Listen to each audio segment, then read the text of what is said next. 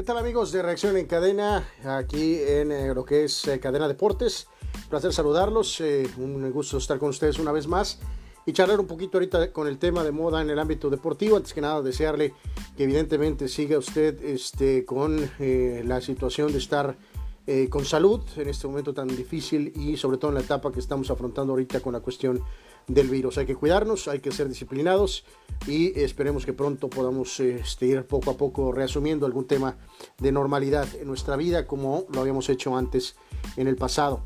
Eh, platicamos, eh, decíamos, el tema más de moda en el ámbito deportivo ahorita es... Eh, Michael Jordan, de nueva cuenta, su área majestad, Air Jordan, por la cuestión del documental de ESPN y de Netflix, de Netflix y de ESPN, The Last Dance, el último baile, la última danza, como usted quiera de alguna manera llamarlo, en el cual eh, se documenta lo que fue el eh, último año de Michael Jordan con los Toros de Chicago, con los Bulls en la 97-98, pero al mismo tiempo, después de ver los primeros dos eh, capítulos, se da un panorama pues muy completo de lo que fue la formación de, de, los integrantes principales de este equipo de dinastía, uno de los mejores en toda la historia, independientemente de cualquier deporte cómo Jordan eh, pues eh, de alguna manera fue desarrollando ese espíritu competitivo, de dónde salió Scottie Pippen, la raíz más de, fondo de que los problemas con el gerente general y con el dueño Jerry Reinsdorf venían de mucho, mucho más atrás, no nada más fue una situación que detonó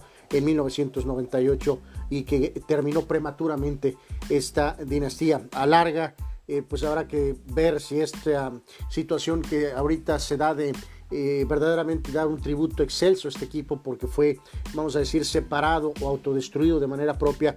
Pero pues en el deporte sucede así, en el básquet sucede así, pasó con Kobe Shaq y también pasó eh, recientemente con los Golden State Warriors, donde la cuestión de egos no se pudo eh, manejar con Kevin Durant y quién se llevaba el reconocimiento con Stephen Curry y algunos de los otros integrantes con los cuales hubo problema, como el caso de Draymond Green. En el caso de los Bulls y este video específicamente tiene que ver con un tópico que probablemente veremos, espero que sea mencionado en cuanto a darle un cierto crédito a la organización de los Bulls, al gerente general Jerry Krause y al dueño Jerry Reinsdorf, que en un pequeño periodo de tiempo eh, pudieron reajustar y utilizando a los dos jugadores este, eh, increíbles como Jordan y como Pippen, rápidamente pudieron reajustar para ir por un segundo triplete. Habían obtenido uno en 1991, 92 y 93, venciendo a los Lakers, Portland y a los Soles de Phoenix.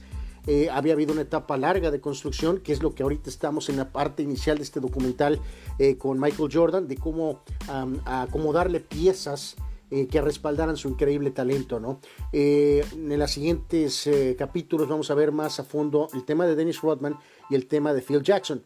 En este sentido, y ahí vendrá mencionado esto, aún con Pippen y Jordan, este, de todas maneras el equipo perdería en las temporadas de 88, 89 y 90 eh, ante los Pistones de Detroit, los famosos Bad Boys, ¿no? Donde estaba Dennis Rodman. Eh, perdieron en 88 y 89 con Doc Collins como coach y Phil Jackson fue el coach para 1990. Eh, pero sin embargo se quedaron cortos. Llegó ya hasta finalmente 91 y el equipo finalmente completamente maduro, hambriento, pues vamos a decir que acabó con los famosos Bad Boys, los barrieron 4 a 0 en la conferencia del Este y eso abrió para los títulos de 91, 92 y 93. Eh, en este sentido, aquí lo que queremos mencionar es equipo con Jordan y Pippen y con eh, evidentemente Horace Grant como 4 delantero de poder, Bill Cartwright como centro jugando la posición de 5 y principalmente John Paxson jugando como eh, jugador en la posición de movedor. Había agentes que todavía recordamos como gente eh, vamos a decir que proveía rebotes, tableros, Scott Williams, Will Purdue, Cliff Livingston, Livingston principalmente 91, eh, BJ Armstrong, ¿se acuerdan de aquel pequeño guardia que de alguna manera existía? Para 92 por ahí aparecería un Bobby Hansen que había reemplazado por ahí a Craig Hodges, o Hodges mismo todavía estaba ahí, pero ya para 93 empezaba a haber cierta transición de esos jugadores. A Hodges, aquel que era especialista de tiros de tres, que sí llegó a completar esa primera fase del triplete pero en este sentido, eh, y se menciona, ¿no? No tanto ahorita, vamos a ver qué tanto toca esto el documental, de que había una cierta fricción otra vez por la cuestión del crédito. Cuánto era Jordan y cuánto eran los compañeros. Eh, principalmente con Pippen y con Horace Grant. Entonces, eh, cuando vino la cuestión de Michael de la situación de terminar el título de 93, anunció ese retiro, combinado con aquel rumor famoso de que había tenido algún tipo de acuerdo, suspensión por parte de la NBA por la cuestión de apuestas, el asesinato de su padre. En fin, el punto es que le dieron a ese grupo de jugadores lo que a lo mejor probablemente habían deseado, que era queremos demostrar por nuestra misma cuenta que podemos ganar sin Jordan. Y en la temporada de 94 el equipo eh, realmente hizo una gran campaña. Eh, si no me equivoco, creo que ganó alrededor de 55 partidos y se quedó en la segunda fase de los playoffs en la Conferencia del Este al caer ante los Knicks de Nueva York que llegarían a la final ante Houston hasta 7 juegos. Y ese juego 7 terminó con una pésima llamada de los oficiales, un oficial que se llama o se llamaba Hugh Hollins en un tiro de 3 puntos de Hubert Davis. Eh, así que aún así perdieron con mucha controversia ante ese equipo de los Knicks que apenas pudo batir a los Bulls sin Michael Jordan que estaba jugando béisbol. Para la temporada de 95, Horace Grant, que también había firmado ese contrato, pero no tan largo como el de Pippen, al que se hizo mucho referencia en el capítulo 2 de The Last Dance, eh, Grant era agente libre para la temporada del 95 y lo aprovechó para irse a la magia de Orlando y llegar con el equipo de Shaquille O'Neal y de Penny Hardaway. En 95 Jordan finalmente decide cuando viene la cuestión de la famosa huelga en, eh, en MLB y de regresar, pero lo hace para la recta final. No tenía el acondicionamiento físico de básquetbol, estaba jugando béisbol, diferente es la cuestión de preparación para ambos deportes y aunque tuvo momentos de brillantez, el equipo se quedó en la segunda ronda contra Orlando, contra Shaq, contra Penny Hardaway y Horace Grant, que fue levantado en hombres, eh, hombros en pleno United Center, como diciendo, mira, aquí lo que tenían y lo dejaron ir. Fue una derrota terrible para Michael, que en esa misma serie switchó números, había regresado con el 45, volvió a su clásico número 23, sin embargo perdieron.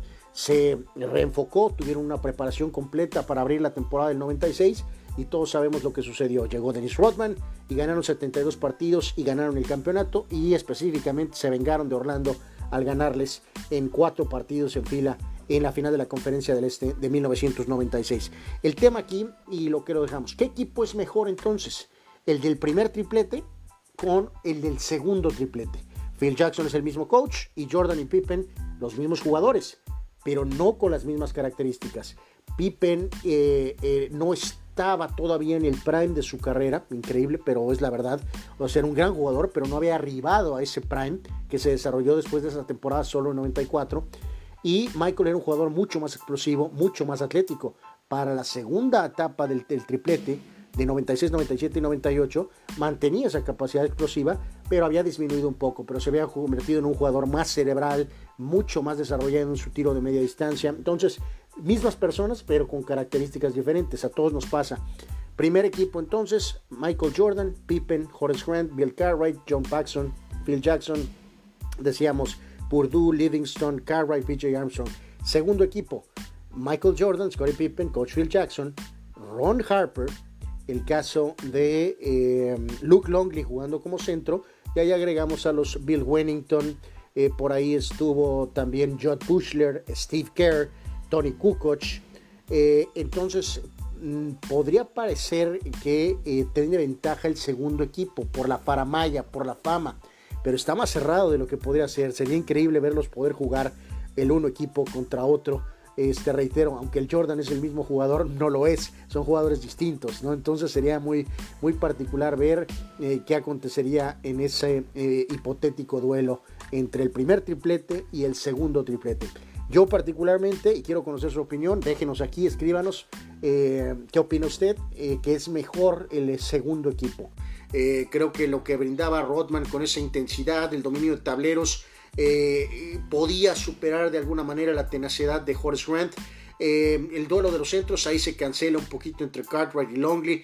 Eh, de alguna manera, pero tienes un poquito también ese factor de Kukoc, que era un jugador muy especial y que daba una dinámica diferente y que en algunos lapsos de estos tres títulos de 96, 97, 98 tuvo juegos verdaderamente brillantes eh, que sacaron al equipo de apuros y otorgó victorias claves en momentos en que a lo mejor no estaban al máximo ni Pippen ni Michael Jordan, ¿no? Entonces yo me quedo en particular con el segundo triplete como mejor equipo, pero por un margen muy pequeño, no tan amplio como se puede pensar a final de cuentas. ¿Qué opina usted? Déjenos sus comentarios y gracias por seguir estos videos de reacción deportiva aquí en Cadena. Como siempre, Cadena Deportiva en radio todos los lunes, de lunes a viernes, de 12 a 1 y de 4 a 6 de la tarde. Pásela muy bien, cuídese. Hasta la próxima.